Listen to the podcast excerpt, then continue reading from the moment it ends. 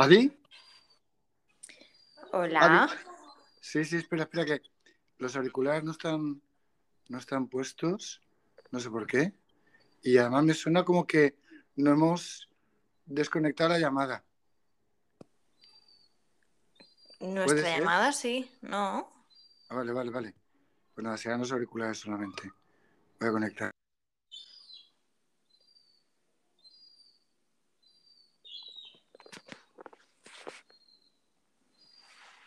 Adi, ¿me oyes? Sí, Adi, sí, ¿me oyes? sí. Yo te oigo. ¿Tú me oyes? ¿Nos oímos? Uno, dos, uno, dos. ¿Me se siente? ¿Me se siente? Eh, bueno, cuando, cuando tú quieras, porque hoy empiezas tú. ¡Wow! ¡Menuda alegría! Sí, qué alegría. ¡Yay! Hoy empiezas tú, vamos, vamos. Bueno, bueno, bueno, bueno. Eh, cuando quieras, ¿eh? Yo estoy aquí, tengo mi matcha, estoy tranquilo, todo, todo en su sitio. Como tú quieras. Yo no tanto en mi sitio, pero muy bien. Fantástico. Ha sido poco- elección en dos segundos de poema, pero bien, Pero va a ser la elección que toca. Seguro. Vamos. Claro, claro. No hay otra, o sea que. Tiene que ser esa. Vamos. Es que además cuando se me... Yo retraso y tú me lo adelantas, es como un poco de ajustes de tiempos, un poco complicado.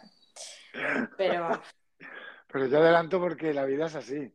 No lo he inventado yo. No lo he inventado yo. Yo no tengo la culpa de, de ciertas cosas. bueno, si hablamos de culpas ya es otro tema. En fin, vale. Vale, Luego, vale. luego me gustaría que me explicases el, el dibujito que hay al lado.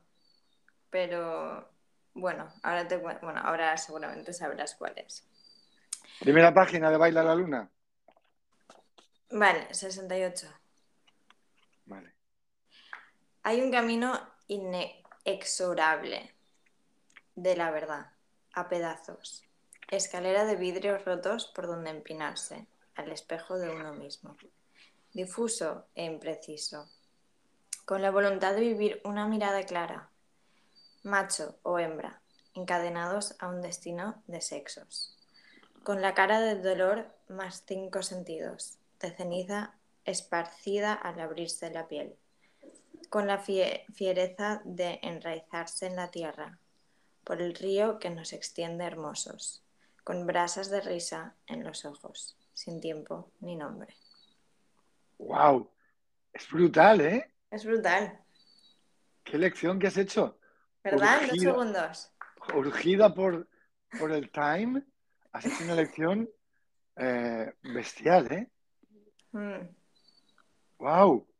No, yo Mm. nunca lo había leído así de bien como lo has leído tú. Bueno, No, no, en serio, con esa, esa intención de darle sentido. Me, me encanta. Al lado hay una escalera, pero es una escalera como, como de papel y como que no está aguantada en el aire. Que, perdón, como que está aguantada en el aire, ¿no? Y arriba del todo hay una máscara y detrás como un bloque de cemento, ¿no? Este, este, este libro de Baila la Luna, eh, cuando yo tenía hecho los poemas, yo hablé con mi amigo Chema Cantropus, que es un, un estupendo ilustrador, y, y yo pensaba hacer como contigo, ¿no? Cada poema y que él dibujara. Y él me dijo, no, no, uff, yo aquí tengo mi- mis dibujos, eh, coge los que quieras. Y entonces yo cogí este, y es que, es que si lo hubiera dibujado adrede, no lo hubiera hecho mejor. Porque es una escalera, y dice escalera de vidrios rotos por donde empinarse al espejo de uno mismo. Y Sí. uno mismo es ese que está detrás de la máscara. ya, Entonces, eh, la máscara es aquello con lo que Es que yo tengo que, que si lo hubiera dicho adrede, no lo habría hecho mejor. Esa, esa máscara es con lo que vamos por la vida, ¿no? Y, y detrás está el bloque de cemento, que es el, digamos de alguna manera, lo que hay que penetrar, lo que hay que, eh, donde hay que entrar para descubrir qué hay allí. Y que a nosotros nos parece un bloque de cemento impenetrable, Ya. Que no lo es, pero nos lo parece. Y entonces eh, nos pasamos el tiempo intentando saber cómo entrar allí, intentando descubrir lo que hay allí, intentando ver eh, qué sale de allí, y todo el rato fi- fingiendo, porque no nos aclaramos, creando una imagen, un personaje, para que nos reconozcan, y de paso, ¿no? sí, y de paso nos reconozcamos nosotros. Eh, entonces, me parece que va muy al pelo de lo que, de lo que estamos leyendo, ¿no? Hay un camino inexorable de la verdad. Wow. Esto es tremendo, ¿eh? Es tremendo. Eh, y la verdad con minúsculas, no con mayúsculas. Y luego dice, hay un camino inexorable de la verdad, a pedazos. ¿Qué, qué, qué te suena esto? Es que, papi, primero de todo, inexorable. Sí, no sabemos lo que es. No. Inevitable, Ah, un camino que no se puede evitar, que no se puede eh, eludir. Esto es inexorable. Sí o sí tienes que transitarlo. Entonces, hay un camino inexorable de la verdad. ujú, Sí o sí eh, estás en ello. Claro, eh, eh, la verdad, vuelvo a repetir con minúsculas, que es la verdad que uno ve o que no ve, o la verdad que uno entiende es. que es la verdad. Eh, ¿No? que ¿Qué luego- es también? que, que luego se va convirtiendo en la verdad que es. Ah. ¿Por qué? ¿Por qué? ¿Por qué? Porque tú no ves un pimiento. No, no- no me refiero a ti, Adriana, que tú ves mucho. No, Sí, No, claro. me refiero en general. En, este, en el sentido del inglés de you, you don't see anything, ¿no? Eh, uno no ve nada, ¿no? Estamos ciegos. Ayer leí una cosa que me gustaba mucho que decía, estamos dormidos, somos caminantes dormidos, aun cuando creemos que estamos despiertos. Estamos ciegos. Entonces, eh, la verdad se nos antoja, la verdad, eh, en mil maneras diferentes y, se va cayendo esa verdad y, va, ocupando su lugar otra verdad, ¿no? Y poco a poco se va abriendo paso la verdad, que sería la conciencia, ¿no? Como algo que, que puedes decir, no, esto, esto no me engaña, ¿no? Esto que Algo que seguramente sientes, ¿no? Más que ves. creo que es las dos cosas, Adi. Creo, ¿eh? Que sientes y que ves. Y, y creo que eso, muy bien lo que has dicho, porque creo que tiene esa gracia de que la conciencia es algo que sientes, ves. Sientes, ves, sabes seguro que es. No, no tienes que, que volverlo a pensar. Preguntar. Sí, sí. No, no. Está clarísimo. Entonces, eh, esto sería la verdad, esto que sientes, ves, sabes que es así. No, Sí. no va, no va asociado a, a la percepción, no va asociado a, a, mm, lo estoy oyendo, pero puede ser que me haya perdido algo. Es un recuerdo. No, es. Por eso dice a pedazos, porque tú vas como descubriendo pedazos de la verdad. Que se van muriendo, que van caducando, que aparecen otros pedazos, hasta que de repente el pedazo, como en un puzzle, se, se hace completo y de repente es, ¿no? Ya. Hasta que, hasta que seguramente tengamos mucha más conciencia y descubramos que ese puzzle forma parte de otro puzzle. Ajá. Y entonces ya no está tan claro que eso sea la verdad, sino que es una parte de la verdad, un pedazo de la verdad. Entonces, desde fuera parece un, un camino bastante desalentador, ¿no? Ya te digo. ¿Hay un ruido de fondo, Adi? Sí. ¿Sabes lo que es? Sí, gaviotas. Ah, vale, vale. Sí, aquí hay como un concierto de gaviotas que se están... Es que parecía como un cuchillo o algo así, ¿sabes? Desde aquí. Sí. Sí, sí, no, es que hacen ruidos bastante curiosos, la verdad. Wow. Ah. Vives, cerca del mar, ¿eh? Sí. Qué bonito. Mm. Qué bonito. Vivir cerca del mar, tener esa brisa, ese olor, ese aroma, me mm. parece una cosa fantástica. Mm. Con todo lo que los puertos de mar traen consigo, ¿no? Eh, qué fantástico. Y también qué, qué interesante que vives en una calle del Born de Barcelona que fue una calle de nobles que vivían cerca del puerto. Ya, es verdad. O sea que en Valencia el puerto lo pusieron en el río. Ya. Entonces, el puerto de Valencia estaba en el río, entonces estaba donde está la Porta de la Mar, que por eso se llama la Porta de la Mar porque ahí es con el acceso al puerto. Y, la gente, digamos, noble, no vivía pegado al, puerto, al río, al río puerto, pero no vivía muy lejos. Eh, de, la Plaza de la Virgen a ese puerto, andando ahí siete o ocho minutos. Porque el puerto significaba muchas cosas. Llegada de, de víveres, llegada de eh, mercancías de otros países, eh, salida de mercancías, etcétera, etcétera. Entonces, tenía que estar cerca, ¿no? Pero no tan cerca como para contaminarme. Ya, un poco como aquí entonces, ¿no? También. Claro, claro. La diferencia es que el puerto de aquí es el puerto del río, con lo cual ya no hay tantas gaviotas, ya no hay tanto mm. olor a mar, no hay tanto salitre, es el río. Y entonces es otro, otro mundo. Por eso Valencia vive a un kilómetro de, la playa, más o menos.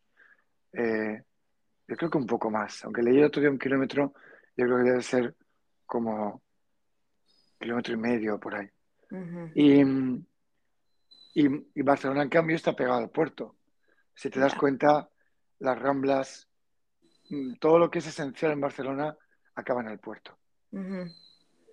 Y entonces, eh, Barcelona vive al lado de todo el puerto porque no tiene ese río como Valencia tenía, que ahora se lo han cargado, claro, pero tenía un puerto con un río, porque el agua del mar entraba casi hasta el puerto de Valencia.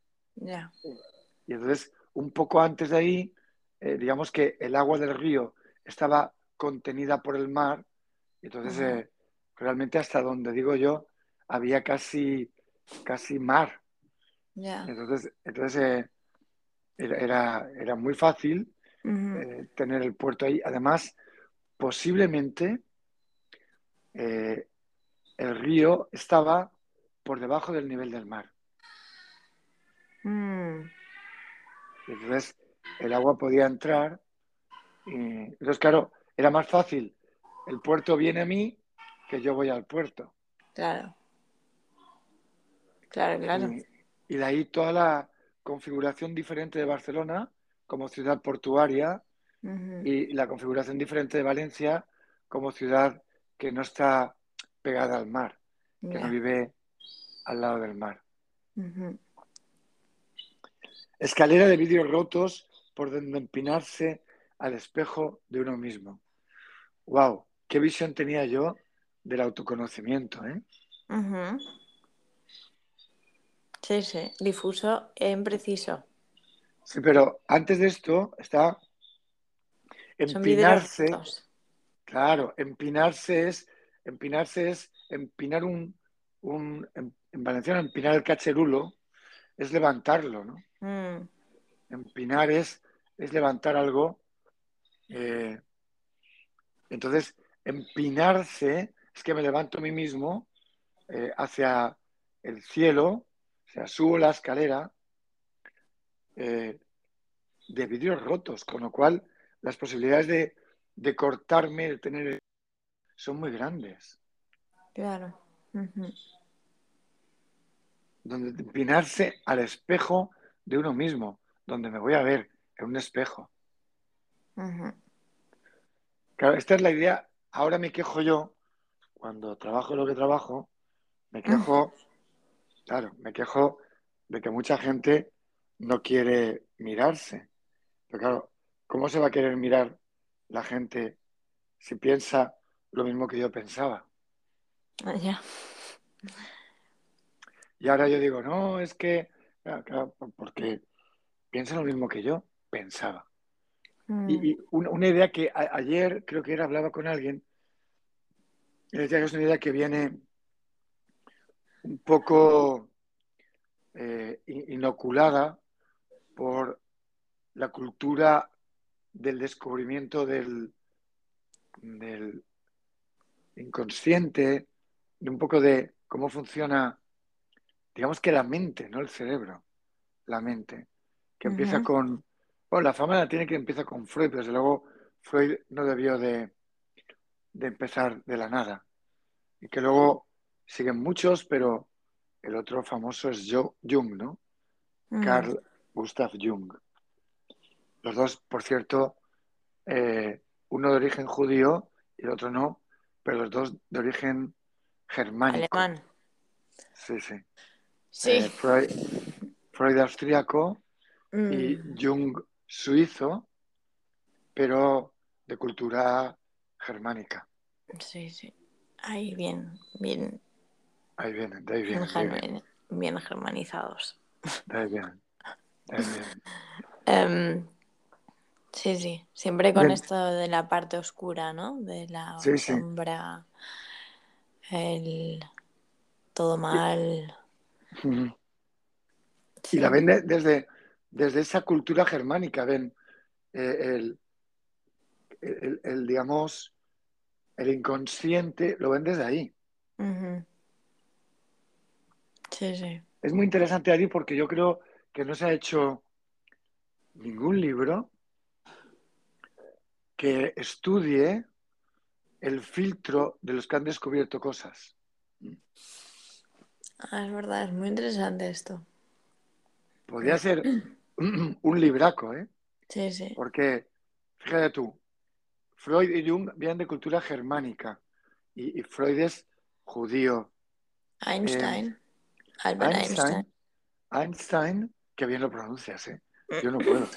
Yo digo Einstein, pero no, no es Albert igual, ¿eh? Einstein. Sí, sí, wow, qué bien lo, lo pronuncias. Qué bonito. Nunca le habíamos hecho esto, pero es un juego interesante, que tú Ah. pronuncies algo en alemán y yo también, y nos reímos de mí. Puede ser muy divertido unas horas, ¿eh? ¿Has visto? ¿Has Einstein. visto? Nunca lo hemos hecho. Es- esto es. Esto es un nuevo juego que, que podemos tener. ¿Cómo reírse de mi papá? Fácilmente. ¿Has visto qué hija? Que nunca se había reído. Sí, sí, porque nunca habíamos dicho los dos Einstein, pero de Uber, de Uber sí que te has reído un poquito. Sí, bueno. Es un poquito. Uber no hay manera de que lo pronuncie bien. Cuando iba al hospital eh, eh, y tenía que decir cómo te llamabas para que hicieran tu ficha, decía Mm. Adriana, Adriana Sánchez, aquí respiraba y decía, Weberjoer. no, no, no, no, porque yo iba de que yo sabía alemán. Entonces yo Ah, vale, decir perdona. Uberjoer. Yo decía Uberjoer. Claro, Ole, muy bien, ¿eh? la persona que estaba allí enfrente me miraba y decía, ¿qué? Y yo volví a repetir para que se diera cuenta de que mi alemán era muy bueno. Pues decía, Überhauer. Y entonces decía, ¿cómo? Y ya decía, Webel Hoer. Y entonces decía, ¿me lo puedes Ah. escribir? Y ahí acababa la historia. Se lo Mm. escribía y quedaba. Y a veces estaba de buen humor y decía, esto significa oído duro, oído malo. Sí. Y, y decía también, a, a mi mujer le hacían bromas en alemán y cuando decía, decían, ¿qué? Y, y no pillaban el chiste. Porque se creen que yo hago chistes malos, pero son chistes muy sutiles. Dice, ¿cómo se llaman esas dos montañas? Y el otro dice, ¿cuál? Dice, ¿y la otra?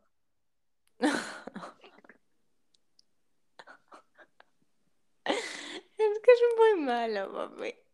Muy malo. Mm. Ay. Una mujer ve, ve a otra y que va con un carrito y un niño y, y le dice, vaya, no sabía que tenías trillizos. Dice, no, no, es que mi hijo es muy nervioso. ¿Cómo? Sí. Una mujer se encuentra con otra Sí. y le dice, le dice, va con un carrito la otra y le dice, vaya, no sabía que tenías trillizos. Dice, no, no, tengo uno, pero es que es muy nervioso. Hostia.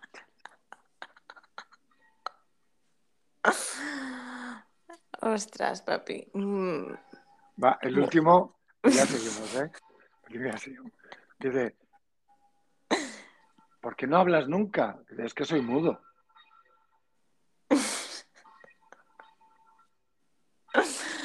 Ay. Vaya tela. Em, la peque te la, te la ha pegado mucho, ¿eh? Hace que no para de decirme, cuéntame chistes. Ahora le gustan, como te pasó a ti, que pasaste de creer que eran muy malos a que estabas todo el rato, cuéntame el de la oreja, cuéntame. También fue por la misma edad de Sirel, ¿eh? Y Sí, también sí, estaba sí. como, estabas entusiasmada. Bueno, que efectivamente Einstein, Marx, que este en alemán creo que se pronunciará igual, Mm, Marx, Karl Marx. sí, eh, también judío de origen alemán. Eh, entonces, Nietzsche, eh, alemán, Sí. de- del siglo XIX, de un pueblo que habla en el dialecto de esa zona y luego intentan decir lo que dice. O sea, esto, esto es como la risa, ¿no? Porque eh, mucha gente para, para entender a Nietzsche han estudiado alemán. ¿En serio? Claro, sí, sí, sí.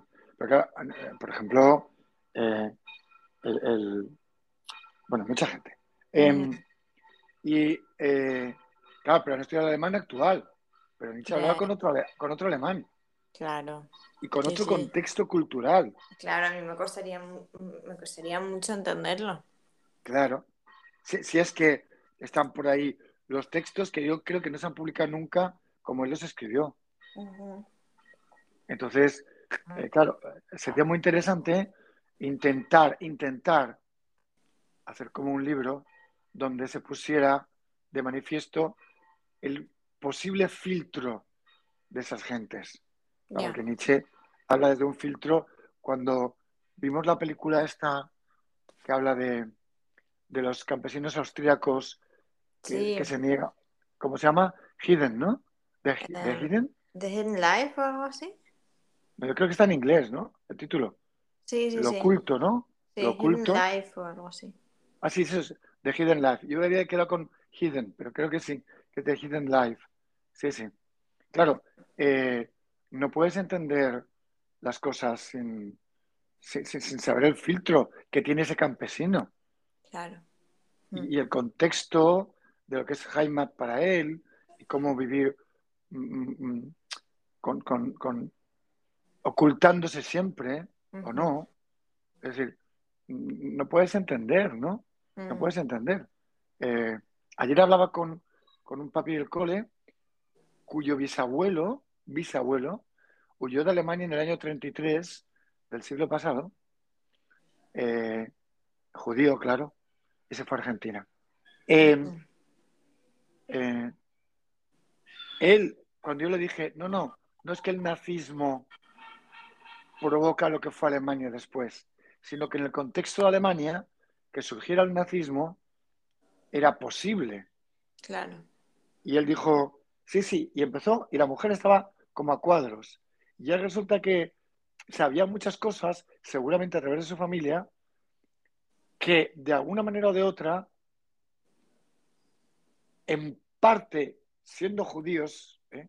en parte, ensalzaban la figura de Hitler como político. Ya.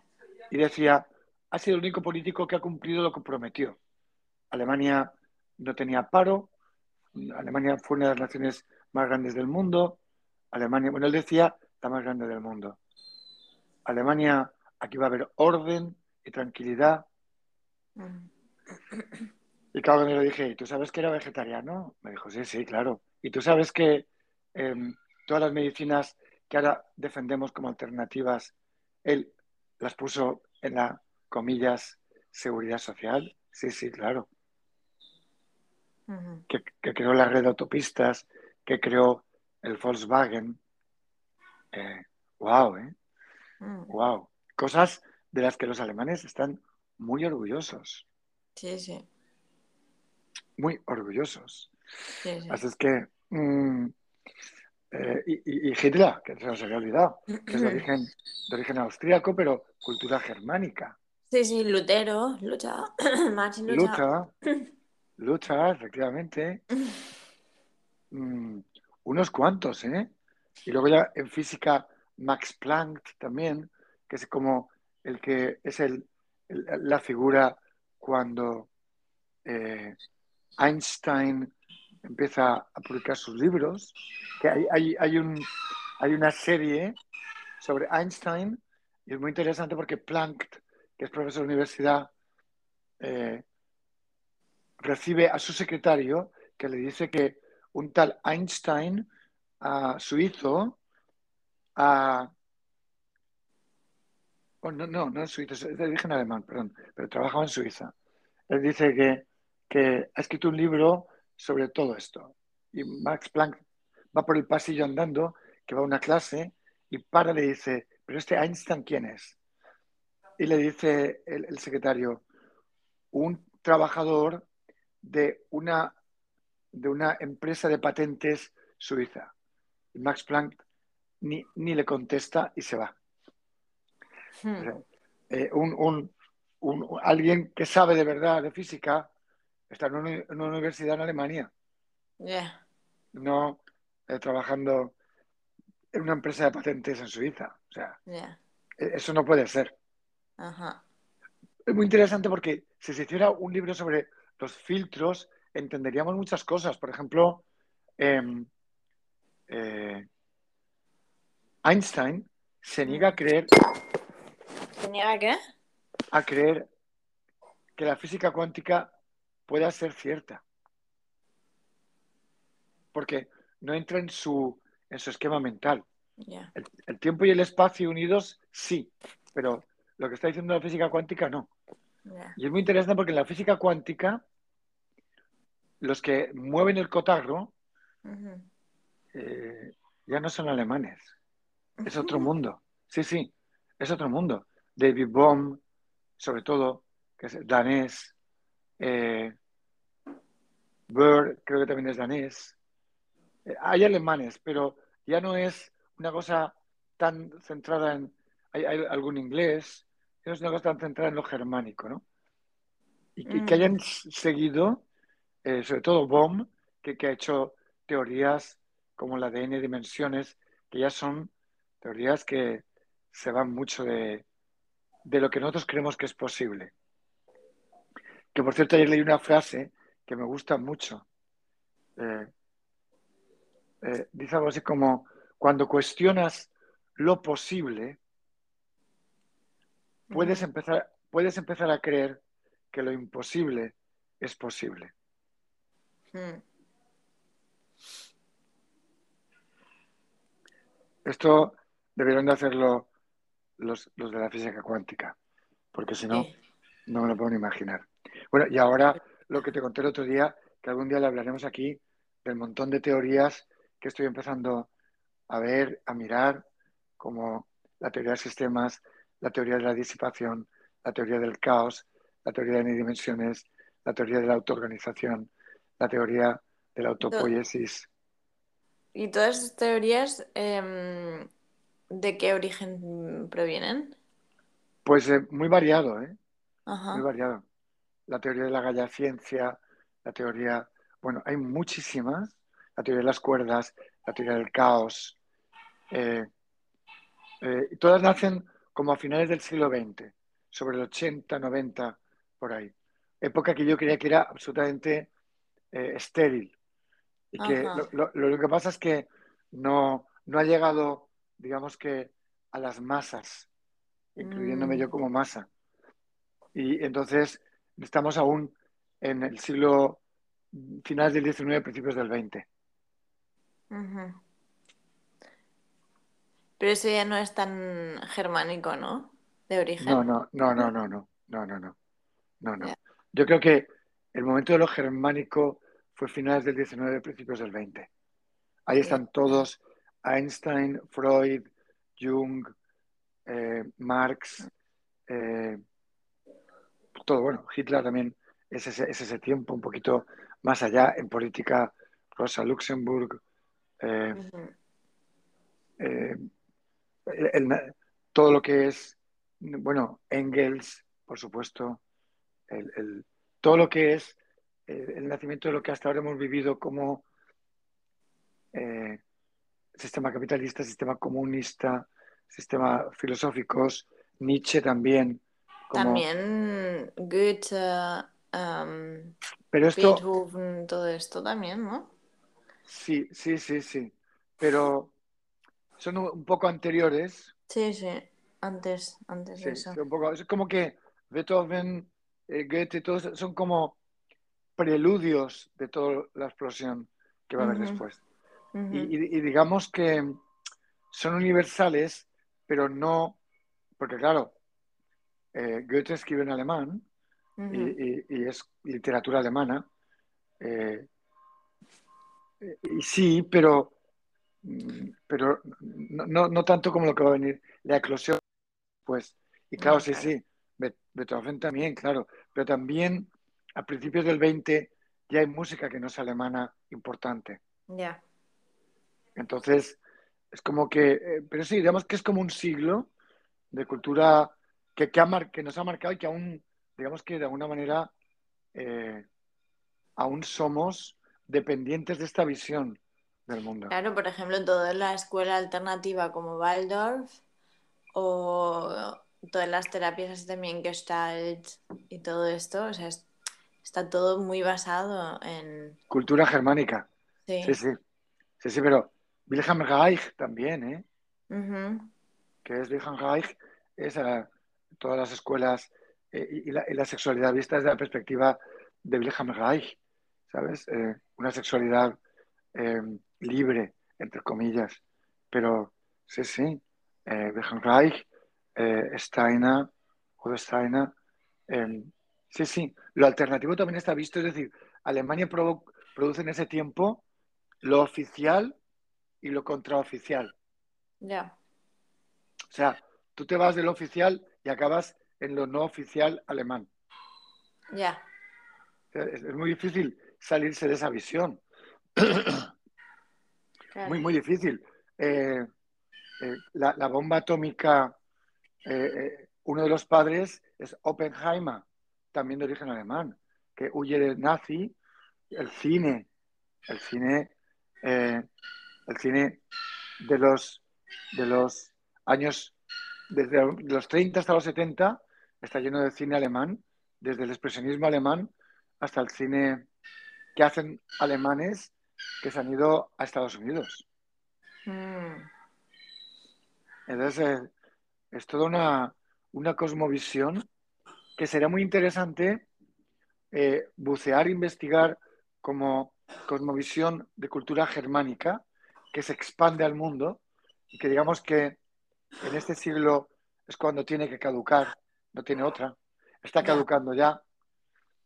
Y, y, cómo influye en el mundo esa cosmovisión esa Walter, Weltanschauung, ¿se diría? Weltanschauung, sí.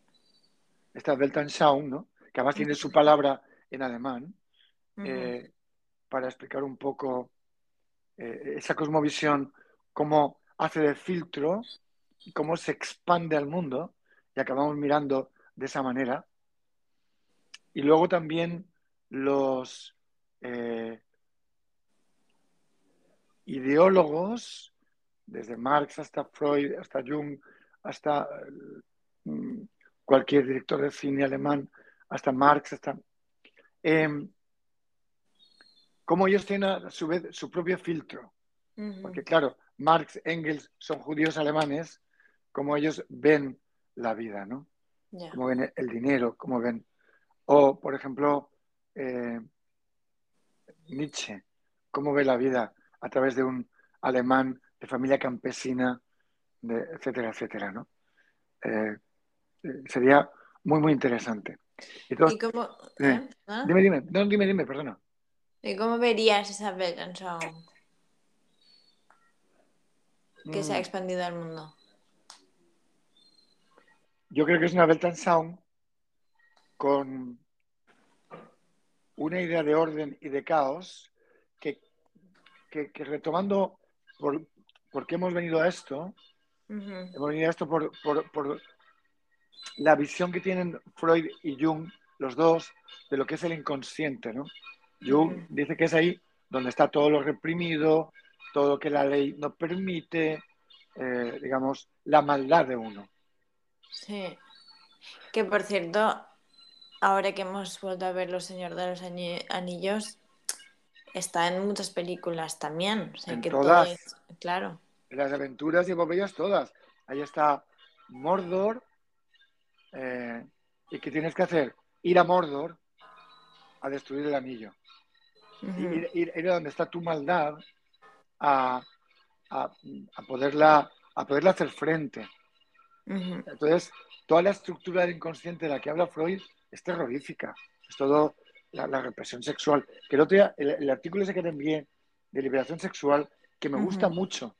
De verdad, me, gustaría que lo leyeras y que lo pudiéramos comentar porque me parece que es muy bestia. Muy bestia. muy bestia. Y lo podemos hablar aquí en otra ocasión porque creo que es necesario hablar sobre sexualidad y desmitificar y mirar desde otro lado. ¿no? Mm. tiene una idea de, la sexualidad muy reprimida y represiva. Eh, por ejemplo, Freud acuña la frase de mm, con los que amas no tienes sexo verdadero y con los que tienes sexo verdadero no amas. Uf. Sí, ¿eh? Interesante, interesante.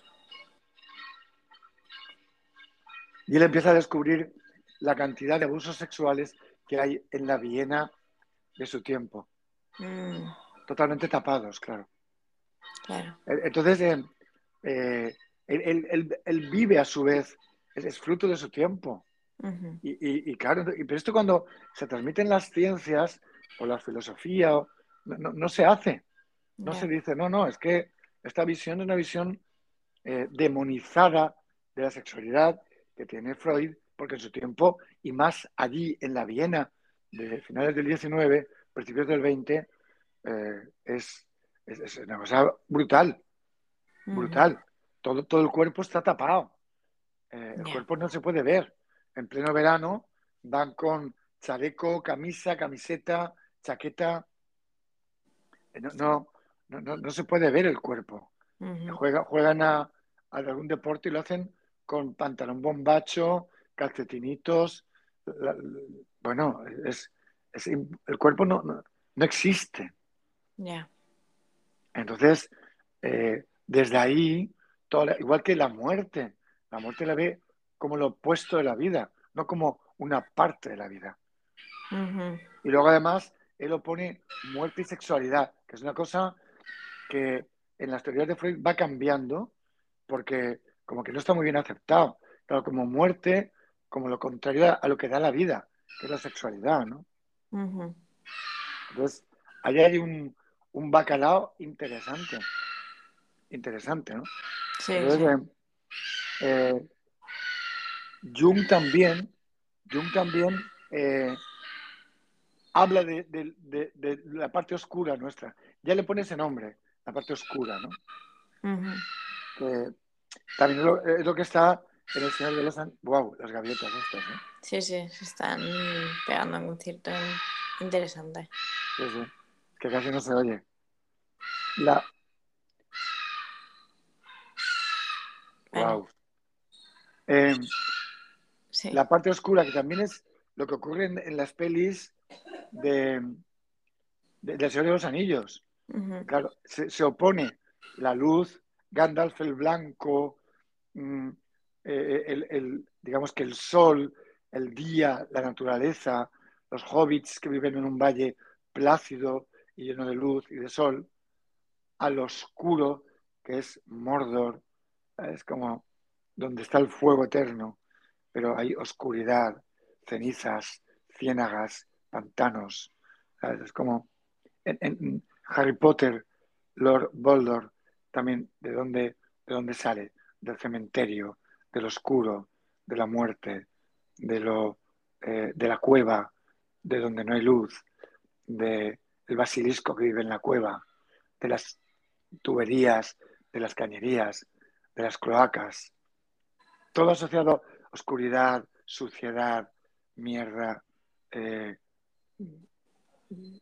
malo, todo ahí, ¿no? Entonces, Ujú. cuando Jung habla de lo oscuro, lo oscuro, él habla del oscuro como algo a lo que hay que bajar a enfrentarse, no en el sentido eh, en inglés de face, facing, ¿no?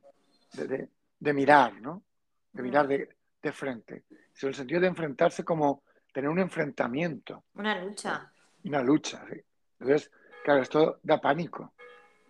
Y, y- y- y yo por mi trabajo veo que no es así. O sea, es como, en realidad, mirar es solo tomar la decisión de ver aquello que crees, que crees que es malo. Como por ejemplo el miedo. El miedo no es malo ni bueno. El miedo es intenso y te descoloca y te hace sufrir porque tú te resistes. Pero el miedo en sí mismo es una emoción, con mucha intensidad, pero una emoción. Entonces, eh, eh, hemos, hemos tomado este concepto, entonces cuando aparece algo que nos da miedo, ya creemos que es, es muy doloroso y, y- y muy horrible mirar el miedo porque es una parte nuestra sucia, oscura y escondida. Y, Eh, y entonces yo creo que esto a su vez proviene, por la pregunta que me has hecho, de, del- de la cosmovisión del Weltanschauung alemán de caos y orden. mm, No sé si tú lo verías igual, pero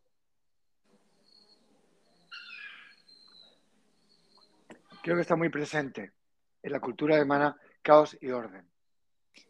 Sí, sí, sí, mucho. Porque no además, di- Sí, dime, por dime, perdón. dentro, ellos mismos se creen muy desordenados. Efectivamente. Que es una cosa que cuando yo hablo con gente que me pregunta, ¿tú cómo dirías que son los alemanes? Digo, fundamentalmente caóticos. Y se, ríen. Y me dicen, sí, hombre, es, es- es el paradigma del orden, ¿no? Claro, porque cuando tú eres muy caótico o tú pones mucho orden, enseguida el caos florece. Claro. Entonces, creo que ellos, eh, este- esta, esta visión tan extrema de caos, por ejemplo, aquí, en, en- en la cultura, digamos, mediterránea, caos y, caos y orden están mucho más imbricados. Sí. No es tan fácil separarlos. Eh, Mm, tú puedes mm, salir de tapas y ya hay un poco de caos ya. Sí. No, no. eh, tomamos tapas a la una, mm, luego vas a comer, pero ya no tendrás hambre. Pero qué chulo este caos de ir de un bar a otro y al mismo tiempo que, que- que luego necesito descansar porque ya no tengo hambre. Y, ¿sabes? La misma comida se, se- se llena de caos, mucha gente, mucho ruido, hay caos. Pero, por- pero por otro lado, la, la, la paella tiene que estar hecha como decimos en Valencia, porque si no, no es paella. Y hay que tener el tiempo de siesta, porque si no tal. Claro, claro. Porque Y la- se come a las horas. Y... sí, se comen las horas que no se respetan, Sí, pero, pero, pero tienes que tener una hora para comer. claro. Entonces, eh, eh, aquí yo creo que está mucho más, en Alemania es como mucho más tajante, ¿no? El caos se opone al orden y el orden al caos.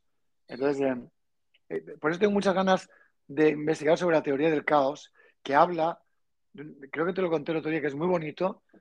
Lo, lo primero que he leído es como que, que son ciclos, ¿no? Entonces, el caos precede a un orden. Ese orden, por una, un- un- una evolución entrópica, tiende al caos, y en el caos nuevo, Sí. eh, gracias a ese caos, se llega a un orden más amplio y más consciente. A ver, a ver, otra vez. Me- Me gusta porque Sirel, que me estaba oyendo el otro día, dijo, a ver, papi, esto quiere decir, del caos viene el caos y hay mucho caos con caos. Y caos con caos, hacemos un sándwich de caos. Y yo dije, vale, vamos a ver. El, el- el- el caos precede al orden. Vale, o sea, precede. Vale, o sea, primero el caos, luego orden. Vale. Vale, entonces, ese orden, por una inercia propia de la, la- la segunda ley de la termodinámica, que dice que el universo siempre tiende a la entropía, al caos, ese orden tiende al caos y se produce un nuevo caos. Vale, o sea que es. de- pero del caos, ¿cómo llegamos al orden? Ahí está muy bien. Del caos llegamos al orden, se supone porque en medio. Ahora ahora hablaremos de esto. Pero Ajá. primero, el, el- el- digamos que el ritmo. Entonces, el nuevo caos provoca un nuevo orden más amplio y más consciente. Vale. Ajá. Y así sucesivamente. Vale. Pero lo que parece, porque yo solamente lo he mirado por encima, parece que ha descubierto eh, la teoría del caos, es que dentro del caos hay un cierto orden. Sí. Entonces, y esto ya es algo mío, que Sí. cuando estás en el caos, necesitas conectar con ese cierto orden del caos para ir permitiéndote edificar un nuevo orden que vaya como sustituyendo poco a poco al caos.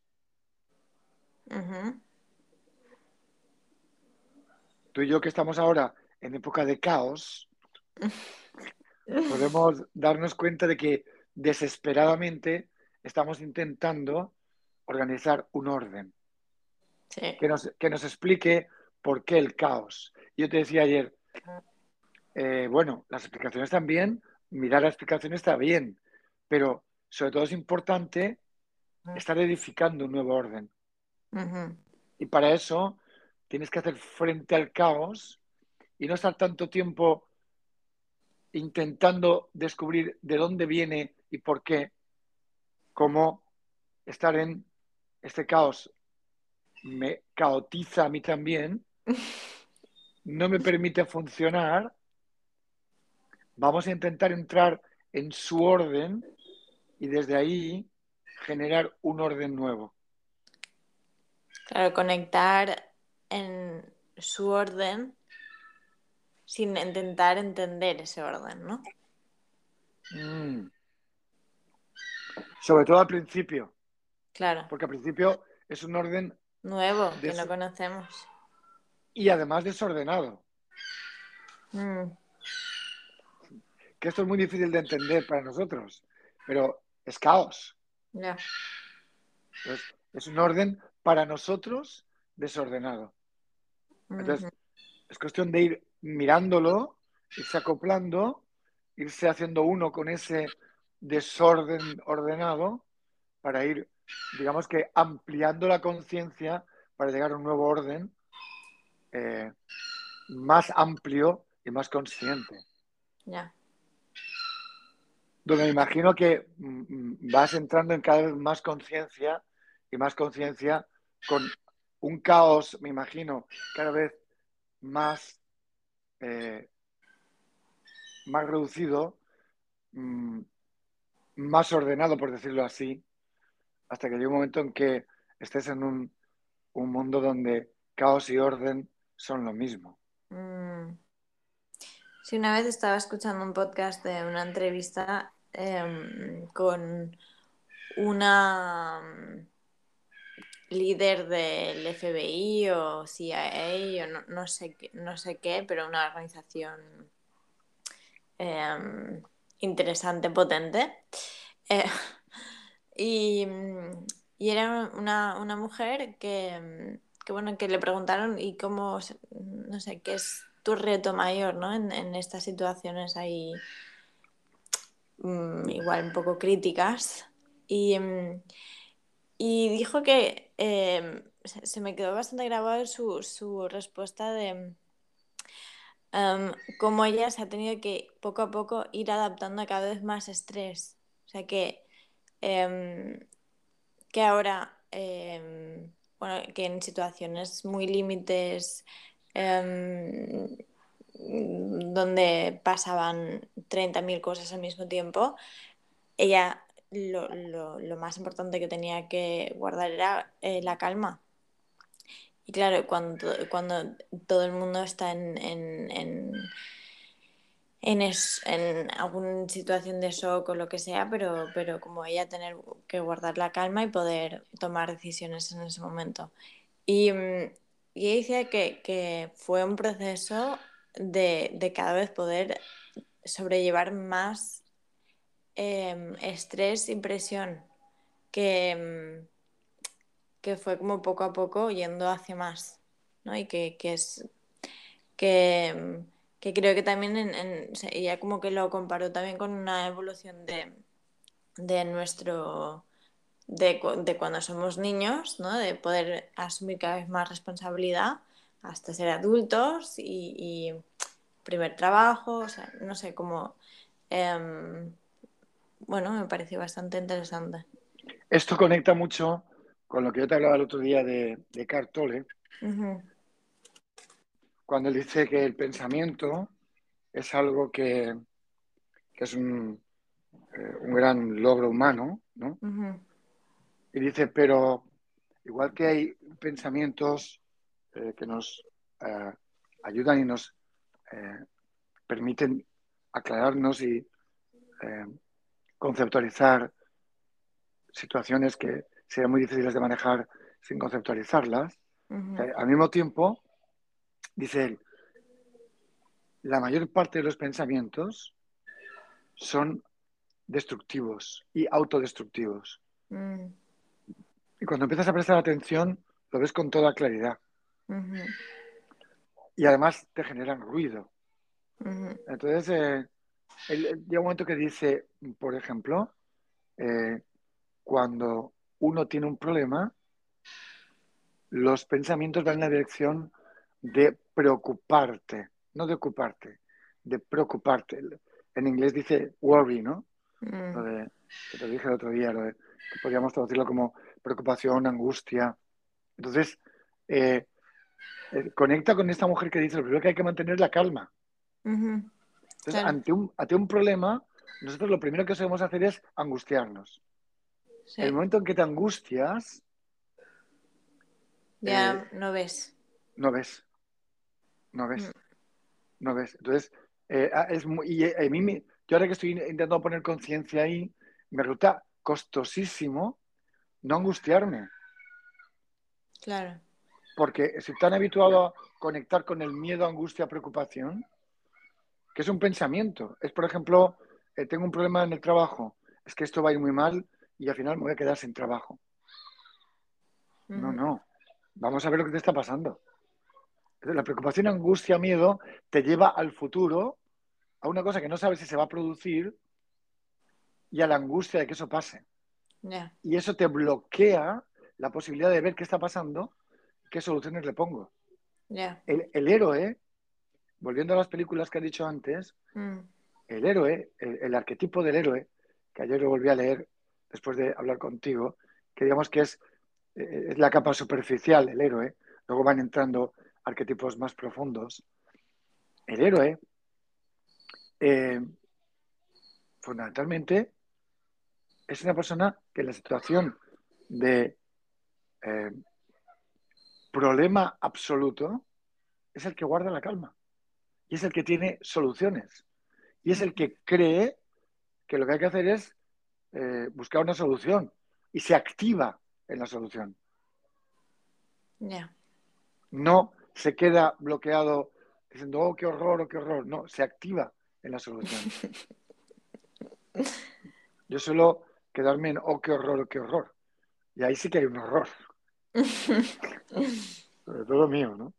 Em, y fíjate tú, que siguiendo con el poema dice, con la voluntad de vivir en una mirada clara. Mm. Para mí, precisamente por todo esto que estamos hablando, es fundamental tener una mirada clara sobre lo que está ocurriendo. y, creo que, creo que para ti también. Y entonces yo me llego a obsesionar con intentar eh, ver todos los matices y todos los detalles para tener una mirada clara. La consecuencia suele ser no tener una mirada clara. Entonces tengo un montón de detalles que he visto, un montón de, matices que veo, entonces me entra la obsesión de sintetizarlos todos y hacer como un mapa y poder entender todos esos matices cómo, cómo funcionan. Y ahí me pongo en otra obsesión para ver esto. En cambio, viene alguien que es inocente o que es eh, eh, que tiene una idea muy clara de lo que quiere y ve enseguida. Ve enseguida lo, importante de lo que está ocurriendo. Y yo estoy ahí, pim pam, pim pam, a, mi voz, y de repente digo, anda, ¿qué has dicho? Ah, sí, es esto. Sí, sí, es esto. Punto. Se acabó. ¿Tienes un problema en el trabajo? Mira a ver qué problema hay y a dónde vamos y cómo vamos. Mm. Y suele estar en uno, ¿eh? Esa, esa, eso suele estar en uno y hay uno que, tiene una mirada que no está clara dentro de sí mismo. y, y, yo estoy mirándolo afuera, estoy buscándolo afuera, es dentro. Dentro hay una mirada que no está clara. Entonces, yo me he pasado años tumbado en la cama mirando a ver si descubría que lo que estaba pasando, mirando fuera cuando, cuando había que mirar era adentro. Mm. Y aquí otra vez vuelve a lo que estábamos hablando antes del miedo. Y en cambio ahí no hay nada oscuro. Es solamente si yo creo que, por ejemplo, mi trabajo eh, no funciona, ¿cómo, ¿cómo va a funcionar? ¿Y eso dónde está? En mí. Si creo que ese trabajo lo estoy haciendo de una manera que no funciona, ¿cómo va a funcionar? Claro, está en mí, en mí. Si, si, si me estoy ocultando que ese trabajo no me gusta o no quiero hacerlo porque no me quiero levantar a las 6 de la mañana, ¿cómo va a funcionar? Claro. Si me, si me, estoy engañando con lo que quiero hacer en la vida, ¿cómo va a funcionar? Claro.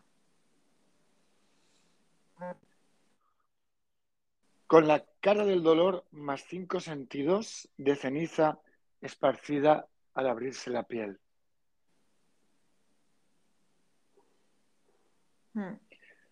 Wow, hmm. ¿eh? Sí.